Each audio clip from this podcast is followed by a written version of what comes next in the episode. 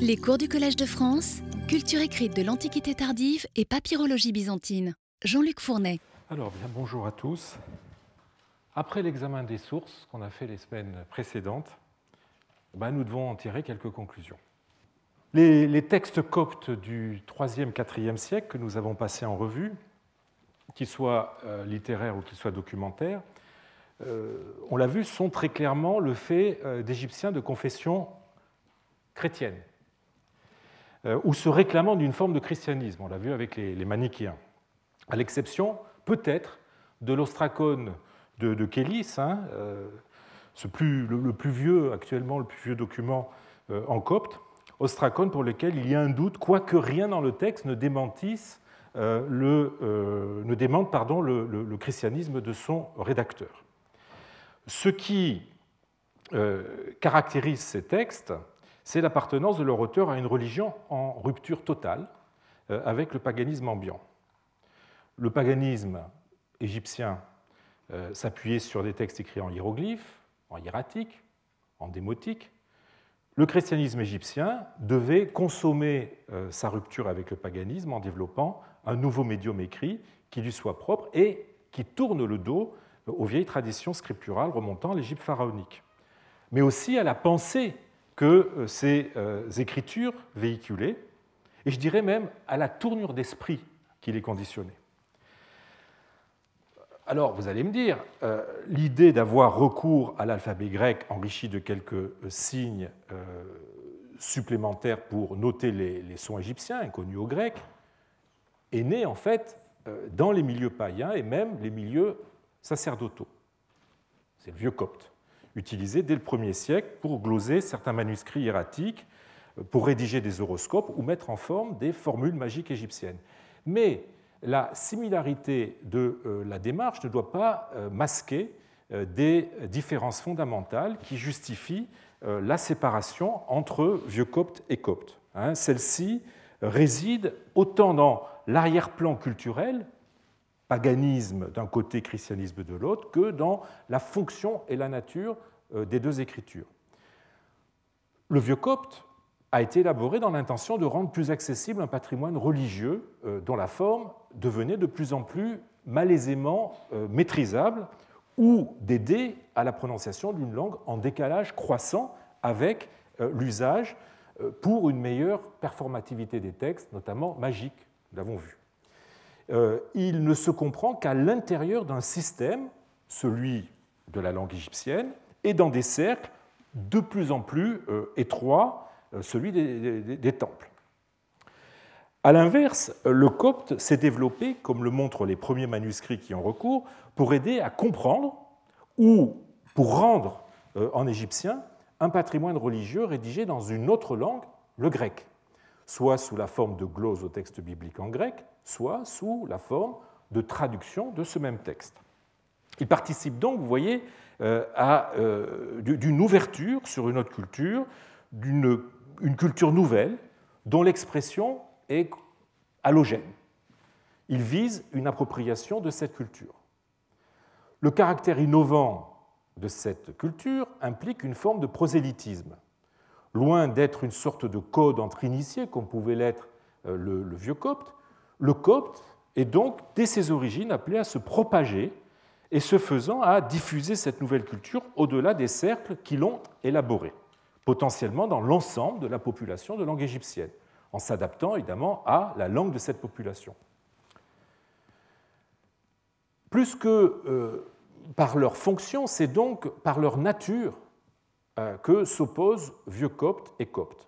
Le premier est une écriture qu'on pourrait qualifier de scolastique, hein, à la fois en ce qu'elle euh, euh, s'exprime euh, sous la forme de scolie hein, à des textes préexistants, mais aussi et surtout parce qu'elle s'appuie sur un patrimoine figé, tourné vers le passé. Le second ne se confine pas au rendu d'un texte préexistant, hein, la Bible grecque, il devient un moyen de communication entre individus, ce qui lui permet de sortir du cercle euh, étroit des manuscrits pour se répandre dans euh, l'écrit de tous les jours. Quand je parle d'écrit de tous les jours, évidemment, je euh, parle de documents. Aussi, le copte est-il bien plus qu'une écriture? Il est une langue. Le vieux copte n'était qu'un expédient graphique rendant euh, une langue écrite et pétrifiée dans sa tradition, alors que le copte, devenant une langue véhiculaire, une langue de communication, se doit d'être compréhensible par tous et donc de se rapprocher le plus possible euh, de l'idiome utilisé par la population.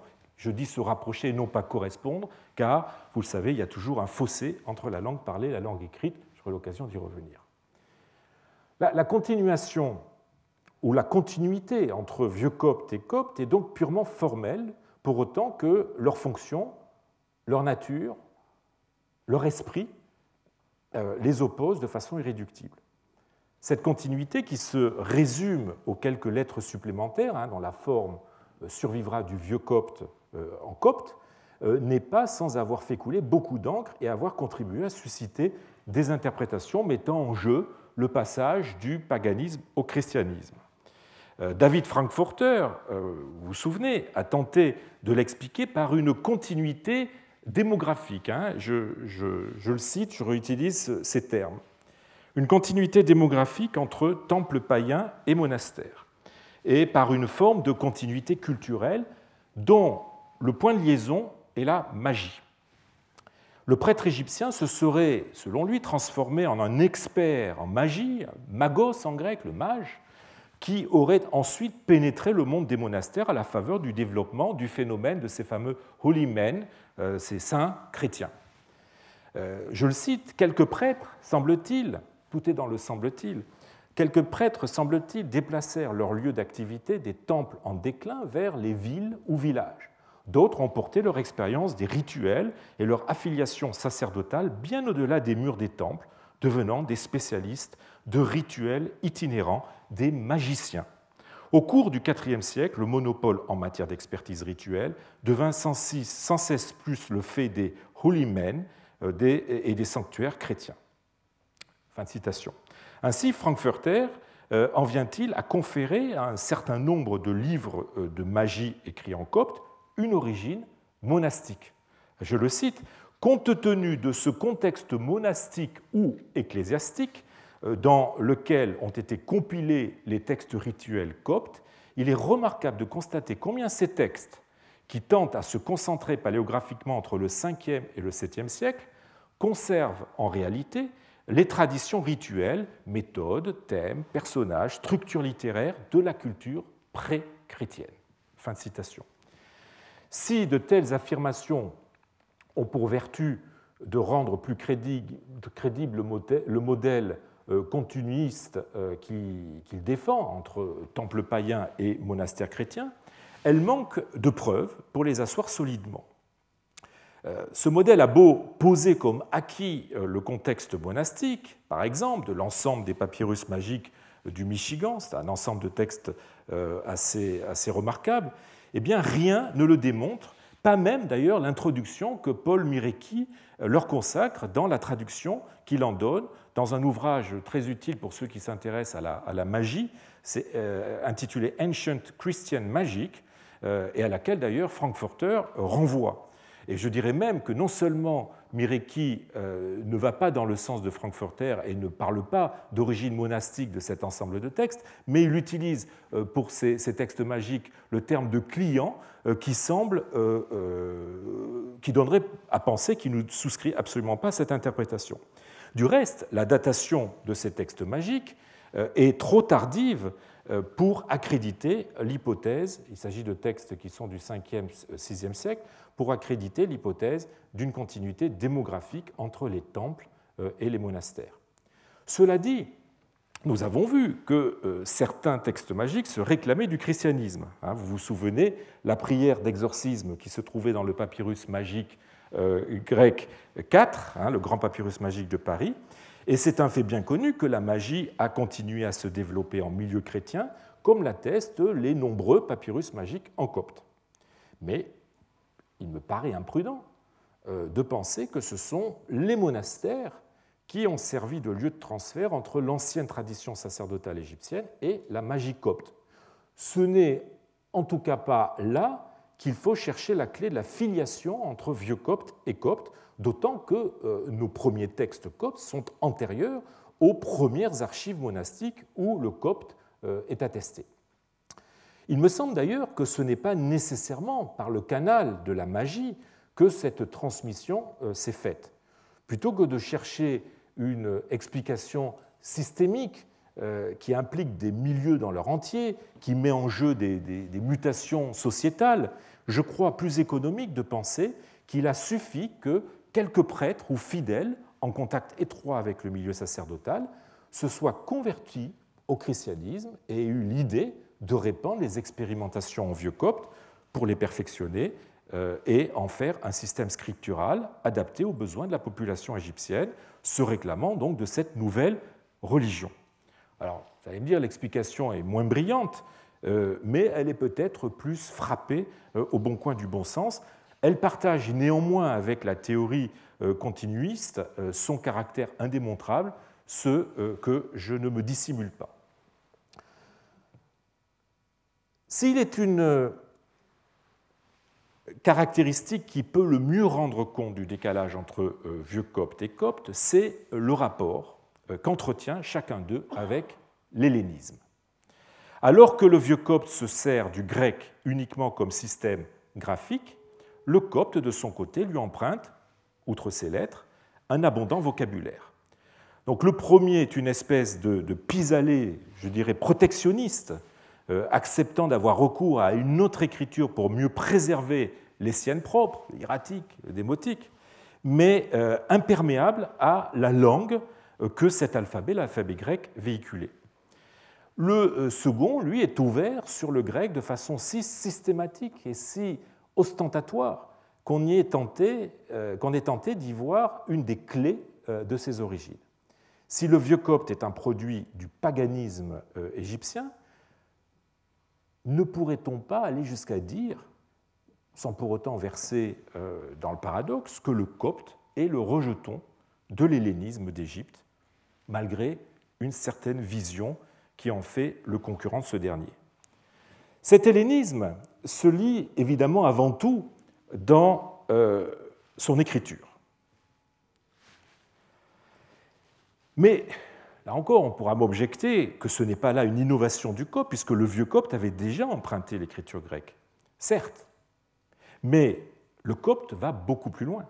Il emprunte non seulement euh, le style graphique euh, propre à un certain type de production de librairie grecque, ce qu'on appelle l'écriture majuscule, mais contrairement au vieux copte, il intègre au système graphique grec les quelques lettres supplémentaires dérivées du démotique en leur donnant une forme analogique euh, des lettres grecques de forme approchante.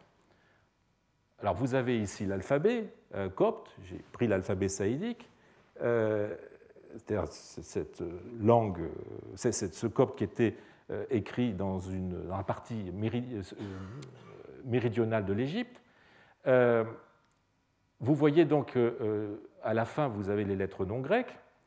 Et la première, le shai, euh, eh bien, euh, le chai normalise en fait les diverses formes que cette lettre peut avoir en vieux copte, hein, que je vous ai mis euh, dessous, en lui donnant l'allure d'un oméga pourvu d'une queue. De même, le faille, dont la, forme en vieux copte, avec sa, longue queue, a du mal à rentrer dans, ce système bilinéaire de la, majuscule grecque, qui est devenu le système du graphique du copte, eh bien, euh, le faille prend la forme d'un copa grec, absolument identique à un copa grec. Le janja, dont le ductus en vieux copte est incompatible avec une quelconque euh, lettre grecque, eh adopte l'allure d'un delta muni juste d'un petit prolongement supplémentaire sur la droite. Le ti euh, n'est ni plus ni moins qu'un taux surmonté d'un iota, euh, qui prend d'ailleurs l'allure d'un psi grec. Hein. Le psi a exactement cette forme de croix. Alors, seules deux lettres, le hori et le kima, s'émancipent de la charte graphique grecque, si je puis dire, tout en se pliant malgré tout à l'allure de la majuscule grecque. Le copte fait beaucoup plus qu'emprunter au grec ces lettres et la forme des signes supplémentaires, il s'en approprie aussi les signes diacritiques. Autrement dit, ces, petits signes, ces petits auxiliaires qui aident le lecteur à mieux prononcer euh, les mots, à mieux lire un texte euh, en permettant une meilleure coupure des syllabes et des mots dans un système, je vous le rappelle, dans un système d'écriture où les mots ne sont pas séparés par des blancs.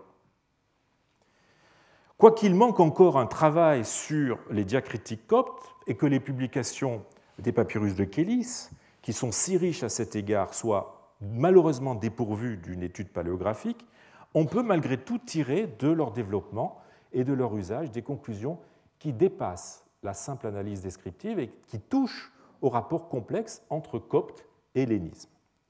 Alors certains de ces, de ces petits signes euh, voient leur fonction modifiée comme l'accent circonflexe. D'autres remplissent la même fonction avec des adaptations. C'est le cas du tréma. En grec, le tréma peut soit marquer une vraie euh, diérèse, ce qui est assez rare dans les documents, c'est plus fréquent dans les textes poétiques, soit signaler le début d'un mot commençant par un iota ou un upsilon initial. Eh bien, le copte va faire sien ces deux usages, mais en systématisant le second. Dès les premiers euh, textes littéraires ou documents, il est placé sur les diphtongues ai, ei ou oi, probablement pour signaler qu'il ne faut pas les prononcer à la grecque. Hein. Je vous signale que ai à cette époque se prononçait e en grec et que ei ou oi se prononçait i. Et donc, le fait de mettre un tréma indique qu'il ne faut pas les prononcer e ou i, mais bien ai, ei ou oi. Autrement dit, le tréma n'a de sens que, et j'insiste là-dessus, que pour quelqu'un habitué à l'orthographe grecque, en attirant son attention sur un décalage par rapport à l'usage grec. Autre signe diacritique qui apparaît dans les premiers textes coptes, euh, l'apostrophe. L'usage que fait de l'apostrophe le rédacteur du premier texte que nous avons étudié, que nous avons analysé, euh, sont, vous rappelez, les, gloses euh, à Isaïe, dans le Chester BT 7, l'usage qu'il en fait est des plus instructifs. Alors je vous ai mis à l'écran euh, quelques exemples. Vous voyez en fait l'apostrophe n'est utilisée que en fin d'un mot se terminant par une consonne, et encore rarement quand celle-ci est un sigma ou un nu. Et en tout cas, elle n'est jamais utilisée euh, euh, en fin de mot se terminant sur une voyelle. Autrement dit, l'apostrophe ne marque pas l'élision, mais la séparation des mots selon l'usage typiquement grec de l'apostrophe euh, diastolique, c'est-à-dire séparatrice, signe qui aidait le lecteur à ne pas tomber dans certains pièges que lui tend l'écriture continue, hein, la scriptio continua. L'absence de vacate entre les mots pouvait en effet compliquer l'exercice de coupure que devait faire mentalement le lecteur euh, dans le cas de mots se terminant sur des consonnes autres que celles qui terminent les désinences les plus communes des déclinaisons ou des conjugaisons grecques, à savoir le sigma ou le nu. Les, noms égyptiens non déclinés pouvaient entrer dans cette catégorie, mais ils n'étaient pas si fréquents, euh, recevant pour la plupart une désinence grecque et euh, suivant les règles de euh, déclinaison grecque. En revanche, le développement du christianisme a mis à la mode les noms hébreux tirés de la Bible qui pouvaient se terminer sur des consonnes non usuelles en grec à cette position, comme Jacob, se terminant sur un bêta, Rachel, se terminant sur un lambda, Élisabeth se terminant sur un taux, etc. Pour pallier les possibles mécoupures, eh bien, on, euh, on s'est mis à visualiser euh, la fin de ces séquences par une apostrophe. On a écrit après Jacob, après Rachel, après Élisabeth, euh, une petite, on a rajouté une petite apostrophe pour signaler au, lecteur que c'était bien la fin d'un mot et que ce n'était pas, qu'on ne se trouvait pas au début d'un mot. En règle générale, quand on a un taux, on s'attend à euh, ce que ça soit au début ou en milieu de mot. Eh bien, c'est exactement ce système que suit le rédacteur des glosses de l'Isaïe. Mais s'il se justifie dans le cas du grec, ce système est beaucoup plus difficile à justifier en copte. La nature et la fréquence des lettres potentiellement ambiguës en fin de mot ne sont pas les mêmes d'une langue à l'autre. Et mimer euh, l'usage grec conduit euh, notre rédacteur euh, à pourvoir d'une apostrophe des mots dont la séparation les uns d'avec les autres ne pose aucun problème. Et c'est d'autant moins, c'est d'autant, il y a d'autant moins de problèmes qu'on a souvent affaire dans ces gloses à des mots isolés, par exemple set ou stellstoll. Il n'y avait aucune raison d'indiquer la fin du mot par une apostrophe. Autrement dit, ce codex illustre l'usage d'un signe diacritique grec qui n'a d'utilité, je dirais, que pour un hélénophone habitué à la morphologie du grec. Il est d'ailleurs possible que l'utilisation systématique qui euh, en est faite dans ce codex soit l'indice d'un usage scolaire de ces glosses à l'attention d'un lectorat maîtrisant encore mal le copte écrit. Il trahit en tout cas euh, une bonne connaissance des pratiques scripturales grecques qui sont appliquées avec un certain automatisme au copte. Alors l'apostrophe continuera à être utilisée aussi bien dans la copie des manuscrits littéraires, euh, par exemple, pour citer des textes que nous avons eu l'occasion de voir, le papyrus Bodmer-VI, que pour la rédaction de documents. Hein, on les a on l'a utilisé de façon assez fréquente dans les papyrus de Nagamadi ou dans les papyrus de Kélis avec une fréquence et selon des conditions qui varient souvent euh, d'un individu à l'autre, d'un scripteur à l'autre. Les lettres de Kélis offrent actuellement le témoignage le plus ancien de son usage, je dirais, systématique, encore que fluctuant selon les individus. On y constate que, comme dans les gloses à Isaïe, l'apostrophe conclut avant tout des mots se terminant sur une consonne, majoritairement un to, à l'exception, semble-t-il, euh, du nu. Là encore, hein, le nu, je vous le rappelle, est une lettre usuelle euh, euh, en fin de mot en grec. On constate aussi son développement à l'intérieur d'un mot. Par exemple, je vous donne trois, trois cas. Teteibe, le coffre, Nef Angelos, ses anges, Peupaline, la tunique, et vous voyez que vous avez l'apostrophe qui est utilisée de façon interne. Eh bien là encore, c'est l'usage grec qui rend compte de cet emploi. Dans l'écriture grecque, deux gammas ou deux taux eh bien, successifs pouvaient ressembler à un pi. Hein, si, vous mettez, si vous collez trop deux gammas ou deux taux, ça ressemble à, un pi. Et donc on a pris l'habitude, à partir de la fin du 1er siècle, on a pris l'habitude de les séparer par une apostrophe qui, de cette façon, prévient la possible ambiguïté on a vite étendu cet usage à d'autres consonnes euh, géminées comme le double pi ou le double lambda. Nos coptographes, donc vous voyez, sont imprégnés des usages scripturaux grecs qu'ils transfèrent avec un certain automatisme à l'écriture copte sous l'effet probable euh, d'une pratique bilingue.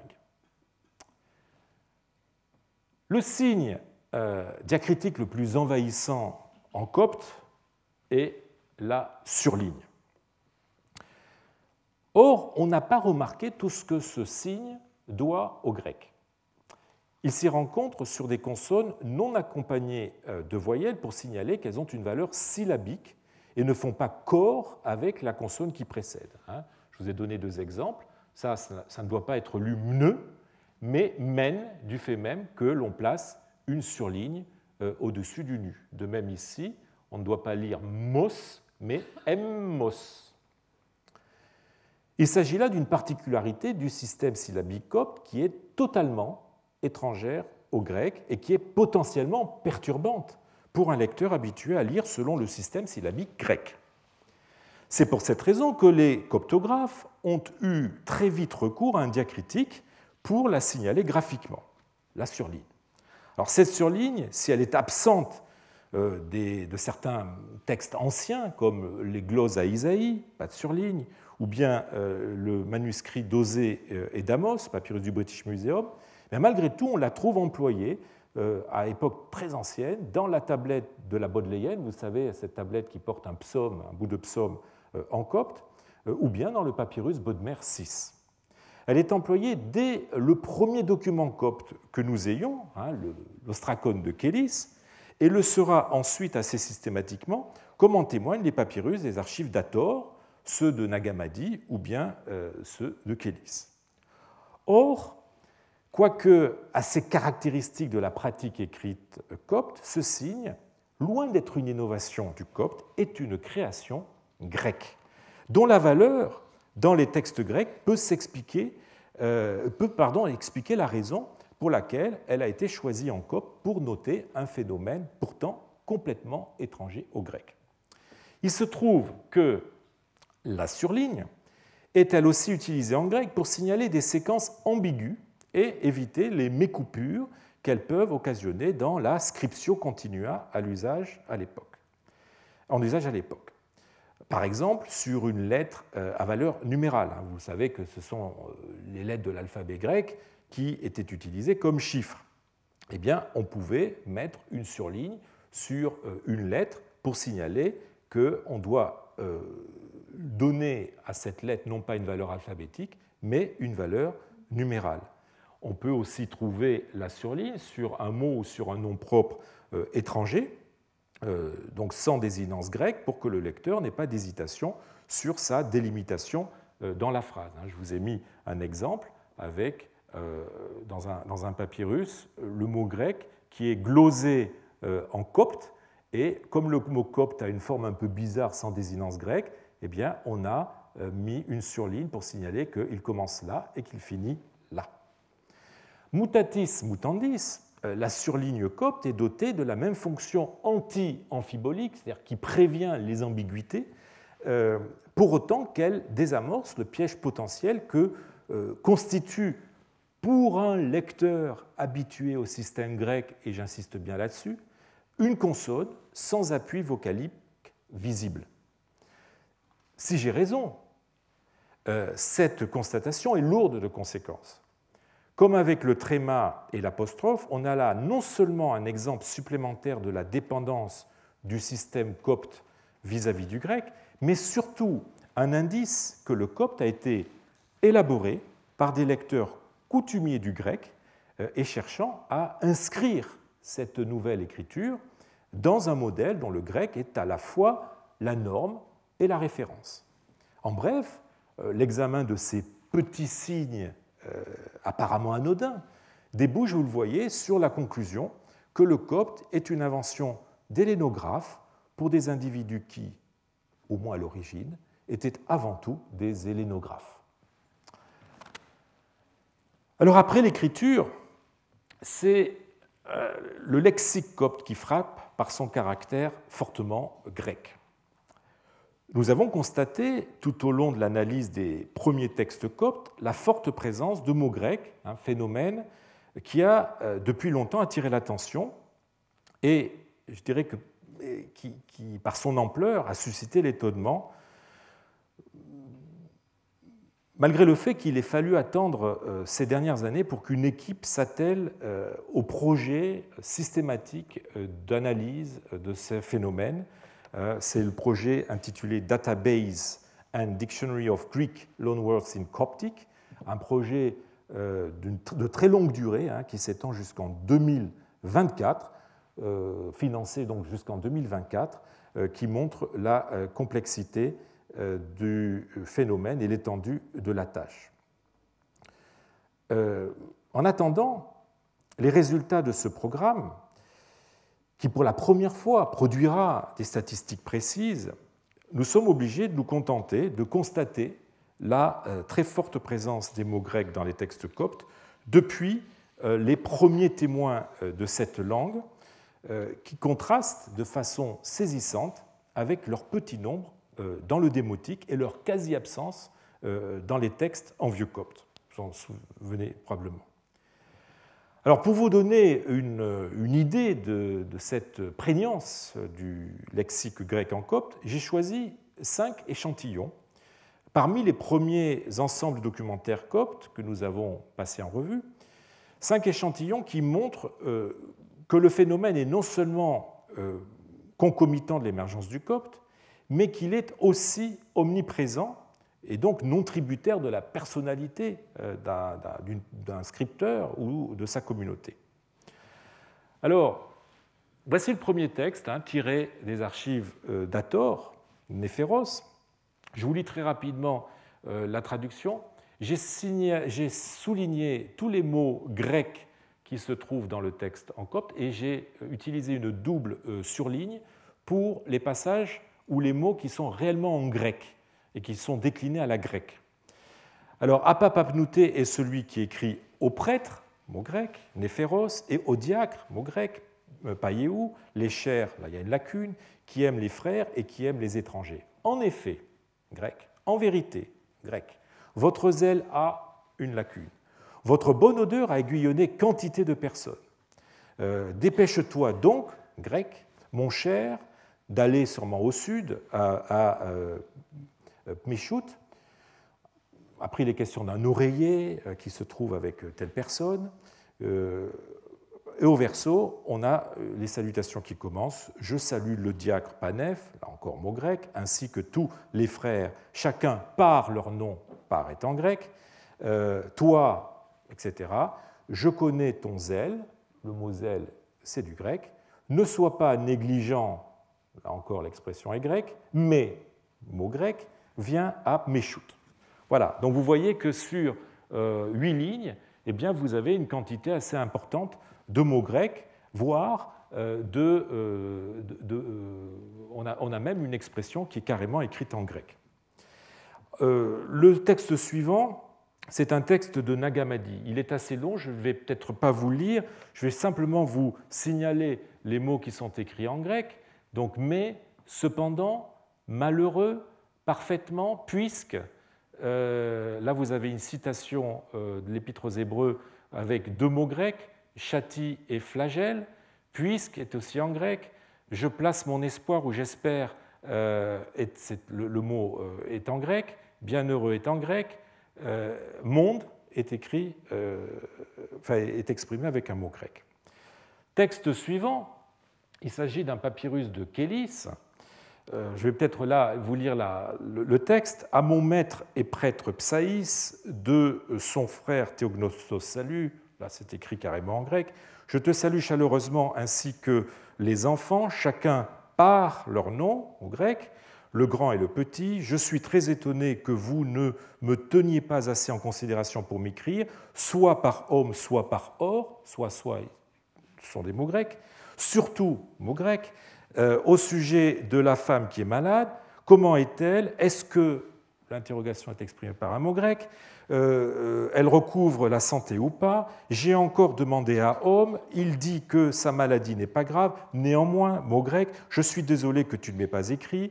Euh, maintenant, vraiment, si la maladie n'est pas exceptionnelle, notre fils Andrea est-il occupé ces jours-ci? Est-il possible pour lui de venir et de passer quatre jours avec nous ici? Ou toi, naturellement, mot grec. Donc, euh, laisse l'un de vous prendre la peine de venir si tant est qu'elle n'est pas malade. Si nous passons les deux jours, là il y a une lacune, nous serons l'un avec l'autre, afin que nous prenions courage l'un de l'autre, ou que nous nous réjouissions chacun dans la présence de l'autre sur le chemin. Sinon, je veux, là il y a une lacune. Cependant, mot grec, si elle est vraiment très malade, envoie-moi vite, mot grec, euh, chercher, je euh, verrai si je peux trouver quelqu'un et monter. Autre chose, euh, le frère Curos lui-même est retombé dans la maladie, une lacune. Et la conclusion, envoyez-moi des nouvelles par l'intermédiaire de celui qui vous apportera euh, cette lettre, mot grec, et la conclusion, la formule de politesse finale, est écrite en grec. En quatrième échantillon, euh, papyrus de Kélis, là encore, la formule introductive, le prescrit est en grec. Ensuite, avant toute chose, je salue ta filialité. J'utilisais un mot qui n'existe pas tellement en français, mais qui rend bien euh, ces expressions périphrastiques qu'on aimait utiliser à l'époque euh, byzantine. Euh, très honoré par moi, celui qui me plaît aussi en mon âme, mot grec. En effet, bien que j'aimerais, bien bien que j'aimerais te raconter les choses qui sont dans mon cœur, je ne pourrais pas trouver de quoi le faire dans cette lettre je me dis que tu l'es saisi, que tu les perçois, mots grecs, mais, mots grecs, puisque, mots grecs, l'histoire entre nous est réglée, je raconte maintenant l'affaire brièvement, mots grecs. Voici à nouveau l'histoire au sujet de laquelle tu m'as écrit. Il n'y a pas de possibilité de faire quoi que ce soit, sauf de, mot grec, partir. Car l'affaire est vraiment telle que euh, j'ai déjà fait un engagement avec un serment. Là, il y a une lacune. Et puis ensuite, euh, nous terminons sur une formule euh, finale écrite en grec. Voilà. Le dernier texte que je vous propose, je ne vais pas le lire parce qu'il est très fragmentaire. Il s'agit, je voulais prendre aussi un texte des archives de Jean, mais je vous signalerai juste les mots qui sont grecs, anachorète, comme, âme, lettre, il est d'accord, ils étaient en détresse, achevés, puisque, comme, euh, aide euh, et demande, le verbe demander. Alors vous voyez, ça fait, ça fait euh, beaucoup de, mots grecs, à l'exception de, quelques séquences qui sont purement et simplement reprises du grec, ces mots sont évidemment adaptés à la morphologie et à la phonologie du copte, si bien qu'il serait peut-être plus juste de parler de termes copto-grec hein, que de termes grecs, ou pour utiliser l'expression que Rudolf Kasser avait forgée, de mots grécoptes. Euh, leur proportion à l'intérieur d'un texte, qui est euh, évidemment fluctuante selon l'époque, le type d'écrit la personnalité de, l'auteur, tourne autour de 20%, mais peut grimper euh, dans certains textes jusqu'à 79, 70%. Alors pour prendre les euh, premiers textes bénéficiant d'une date et d'un contexte assuré, euh, les papyrus de, de, Kélis, eh bien, les mots grecs représentent 25% du vocabulaire dans les documents et 18% euh, dans les textes littéraires. Cette proportion, qui peut paraître quand même impressionnante, a cependant été relativisée récemment par Eva Zakzewska, qui, euh, partant du matériel de Kélis et se fondant sur les recherches comparatives de la World Loanword euh, Database, conclut dans un article sur le copte de Kélis que ce dernier pourrait être considéré comme un emprunteur moyen, un average borrower, comparable au néerlandais avec 19% d'emprunt plutôt qu'un emprunteur élevé hein, comme l'anglais avec 41% d'emprunt. Cela est clairement en contradiction avec dit-elle, avec des hypothèses plutôt impressionnistes qui concluent à une influence lexicale exceptionnellement élevée du grec sur le copte. Fin de citation. En fait, euh, l'analyse euh, quantitative euh, doit laisser la place à une analyse qualitative. Ce qui est frappant dans les empreintes du copte au grec, c'est moins leur nombre que leur nature. On euh, n'y rencontre, somme toute, que très peu d'emprunts de nécessité. Hein. Euh, c'est ceux dont la fonction est de combler un manque lexical dans la langue d'arrivée. Vous êtes quelque part, vous, avez besoin d'exprimer une réalité, et cette réalité, eh bien, le mot n'existe pas dans votre langue, et donc vous êtes obligé d'emprunter le mot à, la langue de départ, si je puis dire. Alors, euh, ceci désigne, ces empreintes de, nécessité désignent le plus souvent des réalités institutionnelles, hein, des poids, les poids et mesures, les monnaies, euh, les fonctions, euh, les titres de, personnes, enfin de, fonctionnaires ou, de, personnel ecclésiastique. Donc, réalité institutionnelle qui s'était imposée dans la société. C'est ainsi que dans nos textes, euh, les fonctions monastiques et ecclésiastiques sont empruntées euh, au grec. Euh, là, vous avez anachoretes, presbyteros, diacone. Je, ne vais citer que des mots qui se trouvent dans les cinq échantillons que je vous ai donnés. Évidemment, on pourrait multiplier les exemples avec l'impression que le micro s'est arrêté, non? C'est moi qui l'ai. On pourrait évidemment multiplier euh, les exemples, mais je, me contenterai, euh, je me limiterai aux, cinq textes euh, que nous avons passés en revue. En revanche, la très grande majorité des emprunts concernent des mots pour lesquels le copte disposait d'un équivalent d'origine égyptienne. Aussi trouve-t-on dans, les lettres de Kélis, ou dans celles qui étaient remises à, Pajan, des mots aussi banals que psyché, l'âme, à la place duquel on s'attendrait à rencontrer plutôt euh, un mot copte équivalent, ret, qui désigne le cœur. Euh, on a aussi cosmos, le monde. On aurait plutôt, il existe en copte le mot to, euh, qui rendait cette notion tout aussi bien. Ces emprunts sont donc a priori arbitraires. On a essayé de mettre leur nombre sur le compte du rôle déterminant qu'a joué la traduction des textes grecs dans le développement du, copte. Euh, et par exemple, euh, souvenez-vous, euh, dans la lettre de Nagamadi que je vous ai lue tout à l'heure, il y avait une citation de l'épître aux Hébreux. Il se trouve qu'elle contient deux mots grecs naturellement repris au texte original. Hein. Vous avez ici le texte copte de la lettre et qui correspond au passage donc de la Bible ici, et vous avez les deux mots qui correspondent. Mais cette explication ne rend pas compte de la situation des textes documentaires qui, euh, dès le début, témoignent d'une propension prononcée euh, pour euh, des termes d'origine grecque.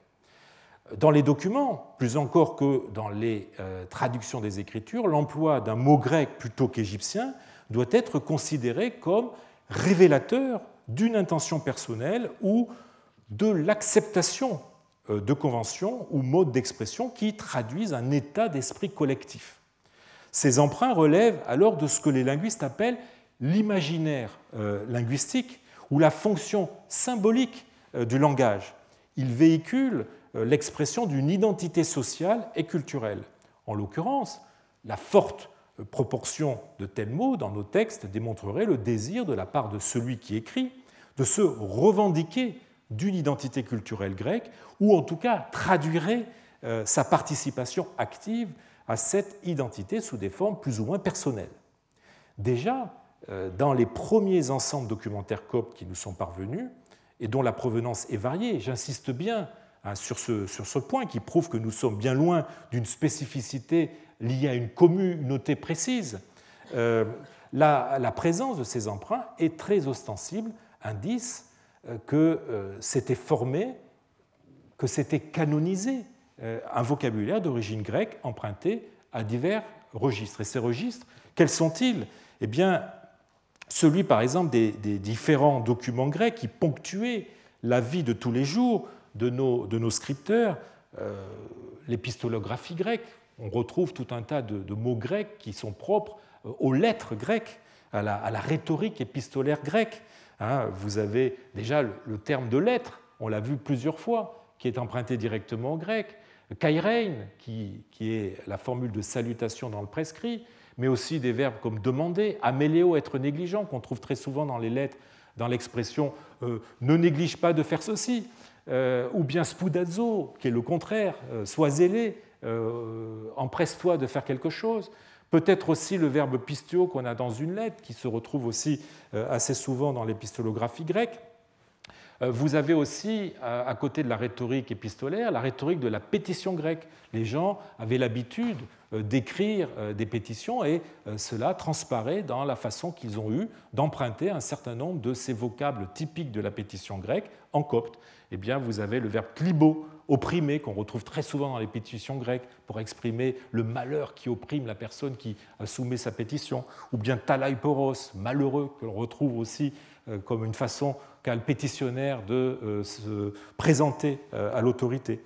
Vous avez aussi le lexique des, actes juridiques, hein, des contrats que les gens étaient amenés à passer les uns avec les autres, et vous avez ce verbe typique, homologueo, reconnaître, que nous avions euh, tout à l'heure dans une de ses lettres, ou pléro, complété, mais qui est aussi utilisé dans euh, le vocabulaire des reçus pour désigner euh, le fait de payer une somme complètement.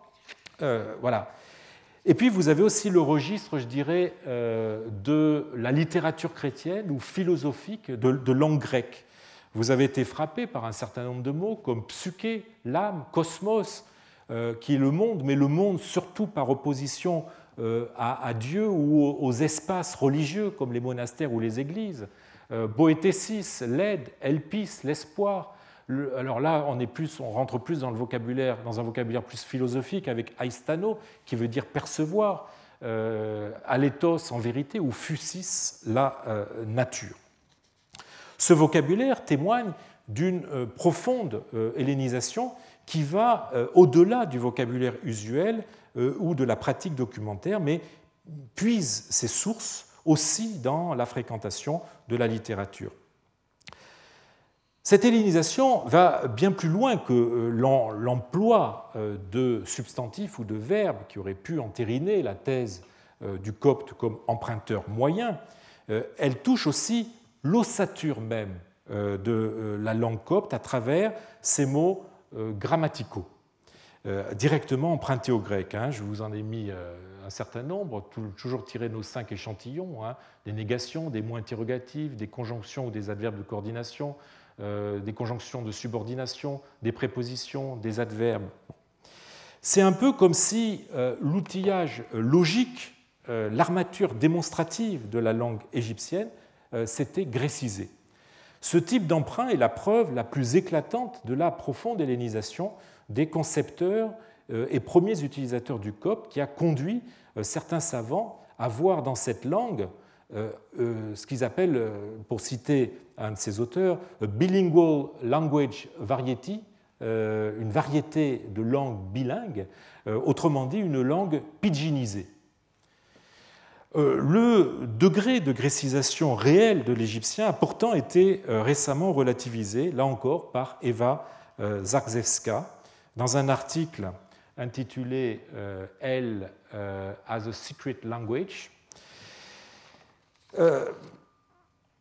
Loin de résulter d'une coexistence de l'égyptien avec le grec, le copte ancien serait pour elle une langue littéraire délibérément construite, élaborée pour discuter, je la cite, de nouvelles idées avec des personnes de même profil intellectuel et bien éduquées se réclamant d'une espèce de contre-culture. Les emprunts seraient, euh, pour la citer encore, plus probablement un moyen de construire de nouvelles conventions littéraires que le reflet d'une langue bilingue réelle.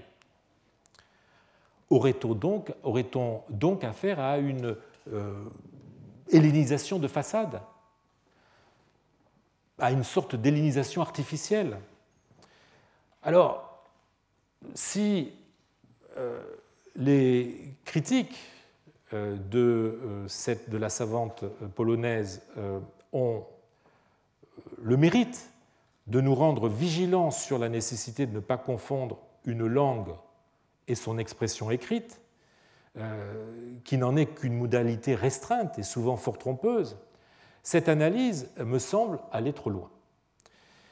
Elle se heurte tout d'abord aux statistiques que euh, Eva Zakrewska donne elle-même. Si nous avions affaire à, un idiome littéraire construit, pour reprendre son expression, comment se fait-il que, pour prendre le cas des textes de Kélis, eh bien, les mots grecs soit moins élevé dans les textes littéraires, 18%, que dans les documents, 25%, documents qui ont de, plus fortes chances de se rapprocher de la langue réelle, euh, beaucoup plus que euh, ne le font les textes littéraires.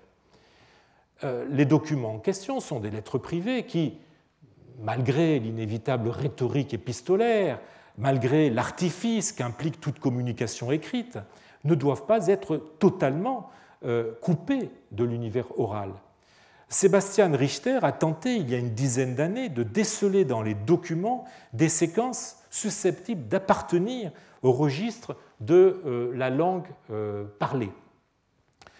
Et dans un article dont vous avez la référence à l'écran, or, celles-ci sont elles aussi truffées d'emprunts arbitraires. Hein. Je relève dans les séquences que Richter cite des mots, euh, les mots grecs skoé, récipient, gnomé, euh, accord, créa, besoin, méros, euh, la part, coller, la colère, apologizo, payer, colio, empêcher, ou dikaion, il n'est pas juste.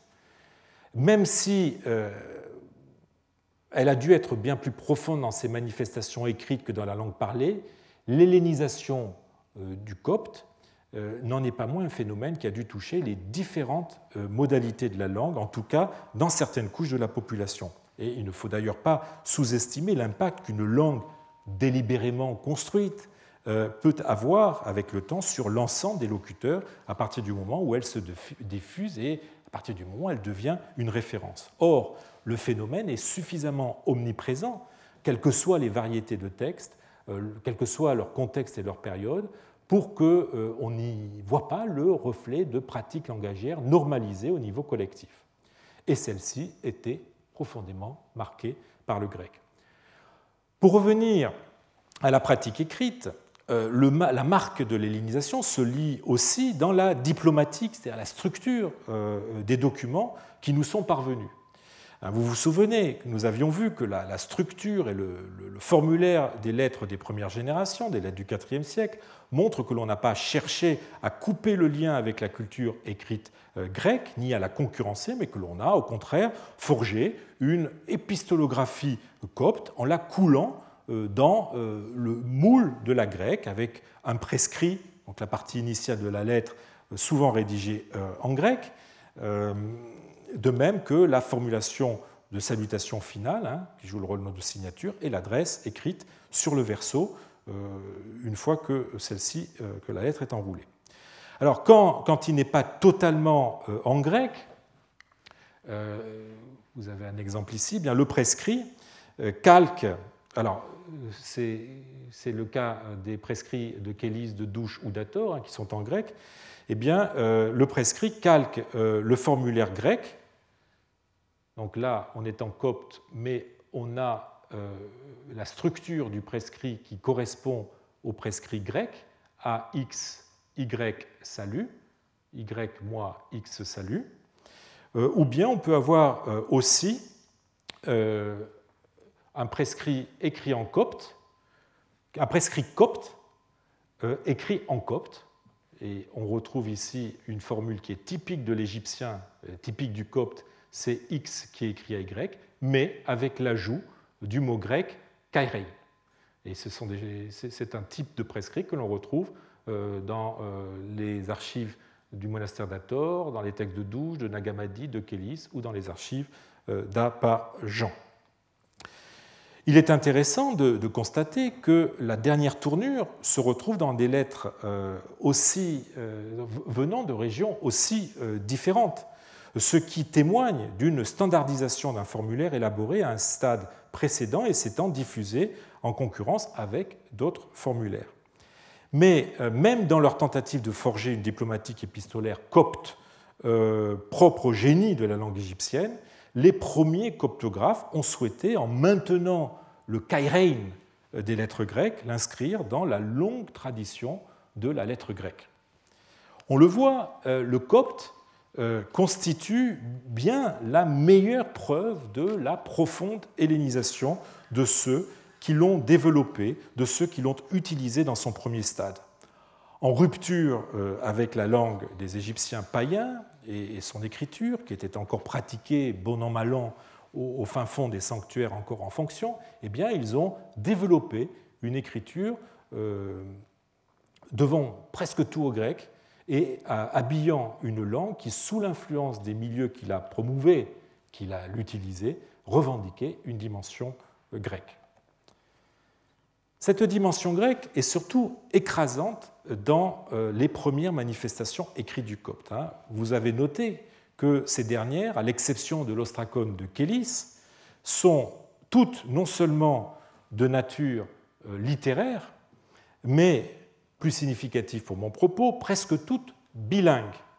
Hein, euh, soit euh, une version copte euh, de, livres bibliques dans un codex contenant la version grecque et d'autres extraits grecs, il s'agit du papyrus en bourg bilingue, soit des annotations à un texte grec original, en l'occurrence Isaïe, on a aussi les, prophètes mineurs avec le, codex Frire, soit des, des gloses à des lemmes grecs, Souvenez-vous, il s'agit des, gloses à Osée et Amos du papyrus du British Museum, soit des exercices scolaires dans un ensemble grec euh, avec la tablette de la Bodléienne et peut-être le papyrus Chester Beatty 1390. Euh, Autrement dit, le copte fait son entrée dans nos sources comme lié intrinsèquement au grec, destiné à un apprentissage tourné vers le grec ou se faisant euh, sur une base grecque avant de devenir visible dans les documents, surtout à partir du milieu du IVe siècle.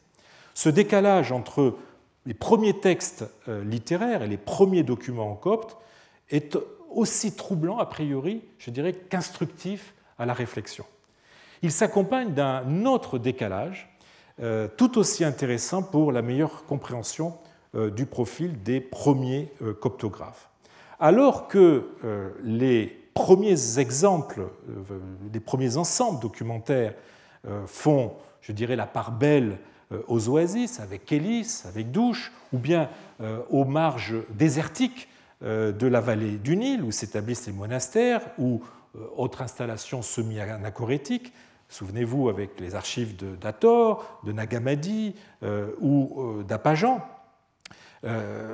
Et alors que ces premiers ensembles documentaires sont étrangers au monde des cités et à cette zone extrêmement peuplée qu'est l'oasis du Fayoum, qui a livré pourtant si nombreux euh, documents euh, ou papyrus grecs de la même époque, eh bien, eh bien les textes euh, littéraires semblent être originaires de cités, Oxyrhynchos ou du Fayoum, même si le peu de pièces dont nous disposons et l'absence de provenance irréfutable doivent évidemment nous inciter à ne pas tirer de conclusions trop définitives.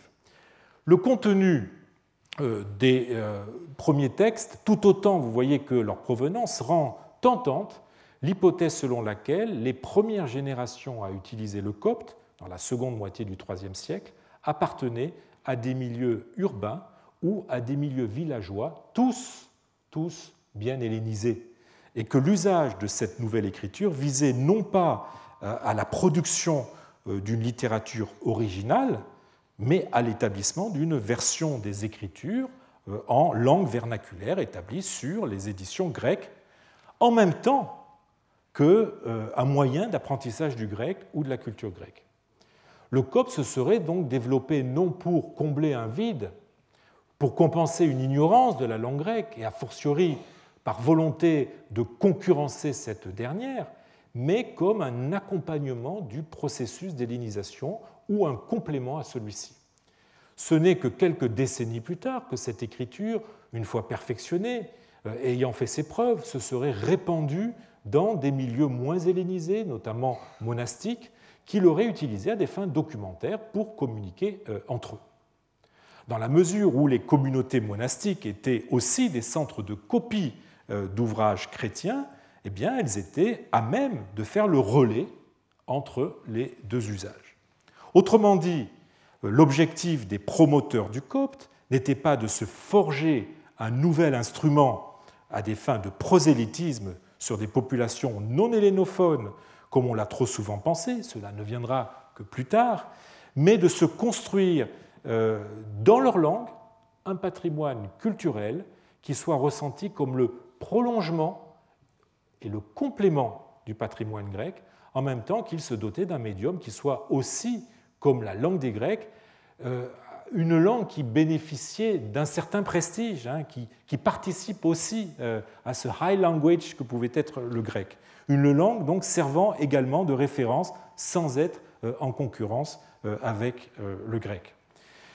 Le profil de ces inventeurs et promoteurs du premier copte est foncièrement biculturel et oriente vers ces Égyptiens chrétiens qui commençaient à se constituer en élite dans euh, les villages, dans les cités, élites qui, en même temps euh, qu'elles participaient pleinement euh, à la culture grecque, hein, à laquelle elles se formaient, en recevant une éducation littéraire, rhétorique, philosophique, à la mode grecque, et contribuaient en commanditant la copie de manuscrits grecs, eh bien, en même temps qu'elles faisaient tout cela, elles ont souhaité aussi s'approprier cette culture dans leur propre langue.